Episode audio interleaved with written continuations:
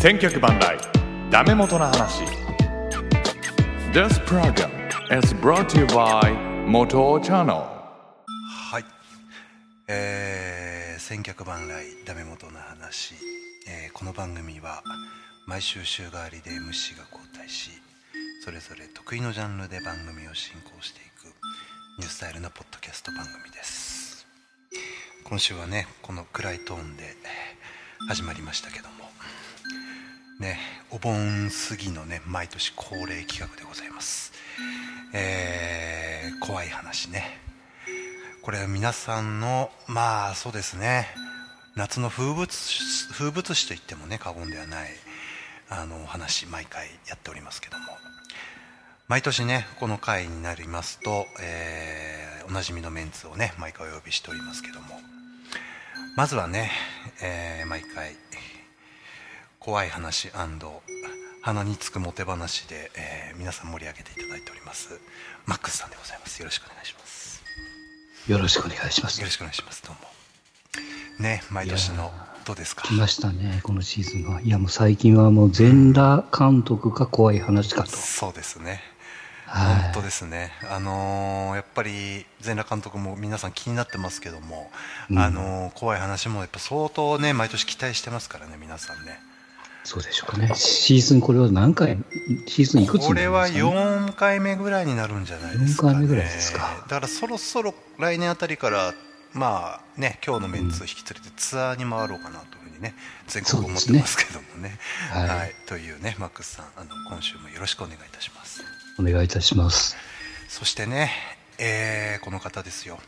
もう恒例というかねもう本当古典落語の域といってもねもうあの過言ではないと思っておりますけどもまあ年末のね、あのー立川伝書の芝浜か夏のこの方の古典と言ってしまえば、まあ、皆さんね分かっていただけるかと思いますけども、えー、ゆあさんでございますよろしくお願いいたしますよろしくお願いします。いやーね来ましたね毎年恒例のねですね。来ましたね、今年も。皆さん待ってますよ今年も変わらぬクオリティをお届けします。そうですねあのー今年もまあねあのーまあ同じ落語家さんでもちょっとアレンジ変えて喋るなんていうね古典をアレンジ変えて喋る方もいらっしゃいますしそのままやられる方もねいらっしゃいますけどもねゆあさんの古典はどんなね仕上がりになってるか皆さん楽しみにしてますんでよろしくお願いいたしますよろしくお願いします。はい。というね、お二方をお迎えしまして、えー怖い話をね、早速やっていきたいなと思ってはいるんですが、えーはい。まあこれね、まずちょっとやはり、あの、毎年恒例ですけども、やっぱりマックスさんの方から、あの、怖いお話を、ちょっと一席ね、あの、お話しいただければと思いますけども、えーはいお願いできますでしょうか。じゃあ参りますかええ。怖い、怖いですけどもね、話するのも怖いですが。いや本当ちょっと皆さんあの、はいねあの本当にまあこういう話聞いた後ろというかね背後背景にはやはり霊がね集まってくるなんていうことをよく聞きますんでね皆さん本当に聞かれた時はねちょっと気をつけていただいてあの、うん。聞いていただければと思いますけどもはいお願いいたします？はい。あのーまあ、この番組ではね、ええ。私のセックスを除いたでおなじみの 私の父親ですけども、ああお父さんね。はい。はい。まあまあ、本当に覗いてたんではないですけどもね、うんうんうん。覗いてた。そうですね。じゃないかなと。はいうふうにお話をしたのも確か、この怖い話かなと。そうですね。2回ぐらい前ですけれども。はいはいはい、はい、もうその父親が亡くなっても33年経ちまして、おなるほど。ね。で、毎年、まあ、8月の、えーまあ、旧盆といいますかね、お盆に、うん。えー大阪のお寺さんに行って、まあ、お経を読んでもらうわけですよ。えで、今年、まあ、なぜか年数数えたら、あ、33年経ったんだと思ったんですが、で、まあ、理由は特にないんですけども、毎年そのお寺さんにはもう決まった日に行くようにしてるんです。決まった日、うんうん。決まった時刻に行くようにしてるんですよ。そうすると、まあ、もちろん同じように、他のね、お客さんというか、方も来られるんで、うん。大体同じ時間帯で合わせている方は、どんどん顔見知りになるというかね、なるほど。あ、あの人、今年も来てはるわと。か、うんうん。まあもちろん名前わからないんですけども、うん。うんあれ？一人いなくなったなみたいなね、感じなんですけども、はいはいでその顔を合わせる人の中に、えー実はね同級生の女性が、うん。まあ、いたわけですよ。その女性は、えーまあ、高校の時のクラスメートですわ。うん。えーその女性と初めてお寺さんで会ったのがちょうど5年前でしたけどもね、なるほど。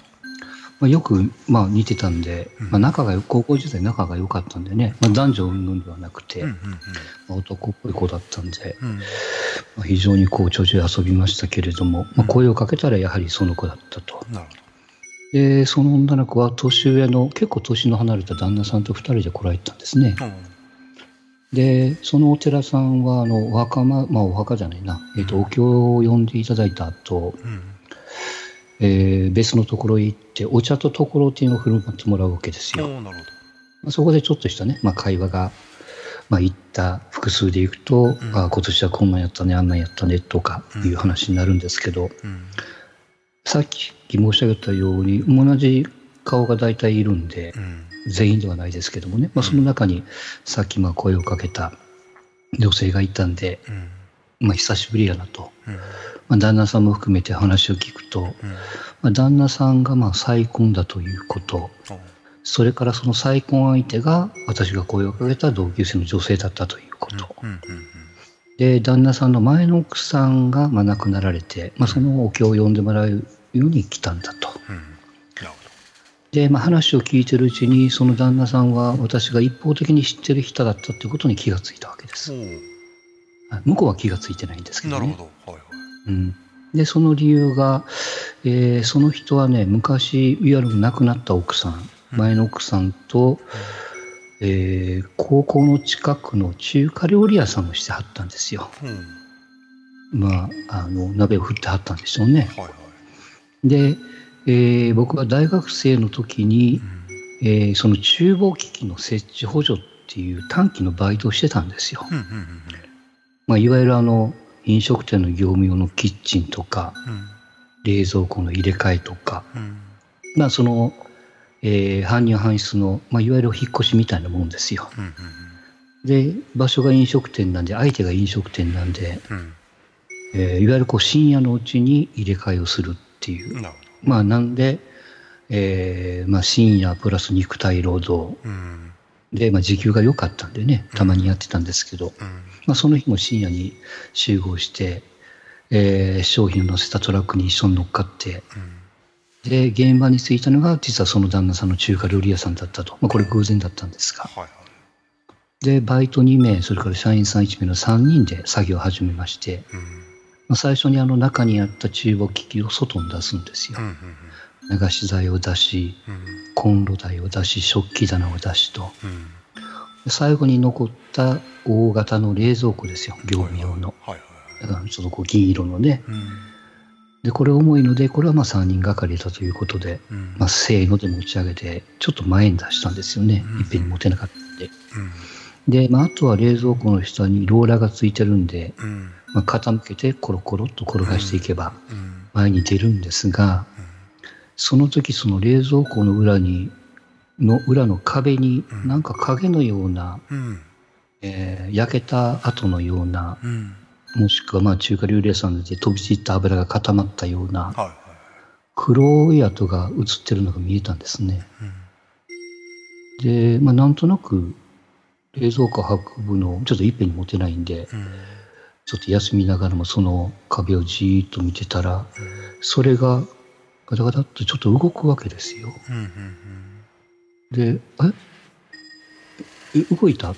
うん。うん。うんまあ、あのまあ他の2人は気がついてなかったんですが、うん。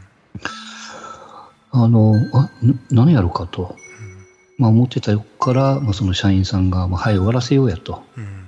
ちょっとまあ、怒り気味の声が聞こえてるんですけど、私は、なぜか知らないけど、その壁に気を取られて、うん。壁をじっと見続けてたらですね、うん。さっきより動きが大きくなったんですよ。しかもちょっと、えーまあ、影なんでこう本当にあの冷蔵庫の形のまんまって言った方がいいかもわかりませんけど。はい。それがこうガッとこう右左に動き出したんですよね。なんで、まあ、動いたってちょっと私が大声を出しちゃったんで、うん。なんやと。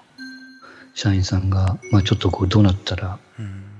もう一人の、まあ、3人でやってたんで、私と、えーパートナーのもう一人のバイトさんのうん腕にその黒い影の一部が乗り移ってきたんですよ。うん。うん。で、それが、まあ、3人とも見えたんで、まあ、これはえらいこっちゃみたいなね、うん。ことで大声出して、よーく見たら、まあ、ちょっとお食事中の方には申し訳ないんですが、うん。小さいゴキちゃんだったんです で、まあ確かに壁は焼けてたんですよ。う黒くなってましたでもその黒い上にびっしりとですよ。まあまあ言うと、まあ、畳1畳分ぐらい極端に言うとね、ぐらいのじいさんですよ。もう、ーきついな幸せ者ですよね。きついですねえっと、まあ、さ飲食店にはありがちらしいんですが、うん一応、まあ、クイズをした後と聞いてたんで、えっと思って。で、まあ、その店のその2階にも宴会スペースがあって、はい料理を2階に運ぶちっちゃいエレベーターがあるんですね。うんエレベーターっていうのかな？ちょっとわからないですけども。うんでそのエレベーターの扉が開いてたんで、あの、まあ、何の気なしにというか、うんちょっとある種の期待もしてたところも正直ありましたけども、うんこの方を覗いたらですね、うんやっぱり四角い影が動くんです。で、これはもうあかんと。いうことで、まあ結局その日はもう害虫駆除もう一回やり直しってことで作業は中止になって、うんまあ後日新しい厨房機器の搬入があったんですけど、うんまあこの日参加した私を含めた3人は、もうじ辞退して他の人に代わってもらったと。いう曰く付きの中華料理屋さんの旦那さんだったわけですね。はいはいはいちょっと元に戻りますけどね。はいはいはいで、出会って去年までの4年間はその夫婦と毎回顔合わせてたんですけども、うん。今年になってその同級生の女性の、まあ、その旦那さん、奥さんですよね、うん。と、僕の全然知らない男の人が現れたんですよ。で、お参りが終わった後、さっき言ったお茶飲んでところてんいただいてる時に、うん。まあその同級生が近くに来たんで、うん。あれ、今年は旦那さんは？と聞くと、ん。まあ、ちょっともちろん年いかれた方なんでね、うんなんか嫌な予感もしてましたけども、うん。行くと、えーまあ、旦那さんは去年の年末に心臓病で亡くなったと。で今年は旦那さんの2本だ、まあ、初本っていうんですかね、はいはいはい。だったこと。それから、まあ、旦那さんが、まあ、お店もやってたってこともあって、いうん。や、実は財産を残してくれたんで、助かってるんやと、うん。前の旦那さん、前の旦那さんというか旦那さんに感謝してると。うんで、まあ、そこから先なんですけど、まあ、隣の男性いたのが35歳で、うん。実は今年の7月に籍を入れましたと。新しい旦那さんということであら、ららら。9月に海外へ移住しますと。うん。なんで、このお寺さんに来るのはもう今年で最後なんで、なるほど。多分、あの、お別れねと、うん。一言で二人がまあ去っていったというお話でございました。怖いですね。非常に怖い話聞かせていただきましたね。いや、まあ、あの、うん。わからないです。詳しくは聞かなかったですけれども、はい。まあ、年を離れた旦那さんを持って、うん。まあ、ある種ですか、うん。そうね。こういう言い方は辛いですが。うん。まあ名器ということですね。その奥さんね同級生の方は名器っていうことなんでしょうかね。うん、まあ、か、まあ、加藤ちゃんの奥さんのように、そうですね。逆ある種何かを待ってたのかなと。そうですね。次のお葬式にはねその若い旦那さんだけが来る可能性もねありますね。ありますね。それが来たら本当にもっと怖い話になるなと。思ね。っております。はい。マックスさんの怖いね話お届けしました。はい、ありがとうございます。ありがとうございました。そして、えー皆さんね、えー今年は寝ていないことを願っております。ゆあさんのね怖いお話を。はい。あ起きてらっしゃいますね。はい。ミじゃあ。ュートにしておりました。ミュートにして何されてたんでしょうか。はい、えーじゃあ今年もねあのー例の、えー皆さんお待ちかねの怖い話ね早速えーいや、あれなんですよ。はいも元ちゃん、あの、ええ湯川さんのえラライブで聴けるこの話って久しぶりなんですえいよ。やー本当ですよ。去年はいらっしゃらなかったというか寝落ちねされてましたから。あのーそうなんですそうでした。ライブで聴けるっていうのは本当に我々やっぱラッキーとしか言いようがないね、ええ。あのー一緒に収録してても聴けるチャンスがなかなかないと。ね。ちょっとね今から正座をしてねあの伺いたいと、はい。えーそれではゆあさん、えー恒例のねお話、はい。えーよろしくお願いいたします。はい。えーこれはちょうどまあ12、3年ぐらい前の話なんですけど、はい。ちょうどまあ僕が小学校6年生うん。の頃に体験したちょっと怖い話なんですけど、えその当時小学校6年の時は家族4人で当時家暮らしてたんですけど、ーうんその時ちょうどうちの父が肺結核になってましておう1年ぐらい病気で入院してて家開けてたんですよ。はい。でその期間中に、まあ、父の部屋は当然誰も部屋入る人はいなかったんですけど、うん時々その部屋から何かこう気配を感じるようなことがたびたびあったん。ですようんでまあちょうどまあその出来事があったのもまあ今ぐらいのうん時期なんですけれども。なるほど。夏休み中でねうん。夜遅くまでまあ普段だったら早く寝ろって言われてうん。早く寝てたんですけど、うん。夏休み中でえ学校も休みなんでーうん。その日はまあちょうど夜更かしって言いますか？はい。遅くまでまあテレビ見てたわけですと。うんでもその時間になもう遅い時間なんでうん。母も弟も先に寝て自分だけがまあ深夜のもう1時とかうん。ぐらいまでテレビ見てたんですけどさすがに眠くなったんでトイレに行って寝ようかなと思って、うん。まあ、ちょうどトイレが父の部屋の近くにあったんでうん。なんかい嫌だなーっていうかうん。嫌だなと思いながらもまあトイレ行かないとねうん。寝しょんべんしたらうん。えらいことですから。はい。そっちの方行って行ったんですけど父の部屋の前でいつも以上にうん。なんかこうなんかあるなっていう雰囲気を感じたんですよ。だったんでもうささっとトイレ済ませて。うん。で寝室母と弟が寝てる寝室に入ったんですよ。はい。でまあその小学校いた頃結構僕寝つきが悪かったんですよ。うん。なんで布団に入って横になったんですけど10分15分ぐらいうん。寝れずにいたんですよ。うん。そしたらまあ寝室の隣が居間だったんですけどはい。居間の居間とトイレの間に扉が間1枚あったんですけどはい。そこの扉が開く音がしましてうんキーとうんで足音がしたんですよ。うんスタスタスタと。うんもうちょうどもう寝つけなくて目が覚めてる時にそういう音がしたんで何かいるなっていうもう明らかな雰囲気を感じたんですよ。で音がしたんで勇気振り絞って扉開けようかなとも思ったんですけどうん。まあ小学生の自分ですよね。うん。なかなか開けてもし何かいたら怖いなと思ってうん。もう開けずにとりあえず布団にくるまってうんたんですよ。そしたら寝室の扉の向こう、まあ、今ですよね。うん。今の方からなんかカサカサカサっていう音がしたんですよ。なんかしとるなと思って。うんでも怖いな。扉開けるのも怖いなと思ってもうずっと布団にくるまってうん。もうとにかく気配を消してたんですよ。うん。そしたらまあ、うんしばらくしたらまたトイレの向こうのもう部屋出ていく音がしたんでうん。ああおらんことになったと思ってうん。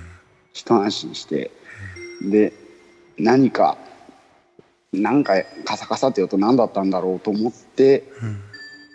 今の方に入ったんですよ。うんそしたらそれ前、まあ、結構今の方もうちっと散らかしたまんまで寝てたんですけどそしたらもう今のところにあった新聞とか雑誌がきれいに整えられてたんですよ。怖いなと思ってもう何を何があったんじゃと思って。いや怖いですね本当に。怖い話でした。匠のね和芸をね皆さん、えー、存分にね本当にこれこそが怖い話これこそが怪談と呼ばれるねあのゆえんですよね。もう岩さんの、まあ、名人芸をね今日は聞けたと。素晴らしい。素晴らしかったですね、今年もね、というわけで皆さん、えー今約20分がね経とうとしておりますけども今週は以上となりますお二方ありがとうございましたありがとうございましたありがとうございました。This program was brought to you by Moto Channel.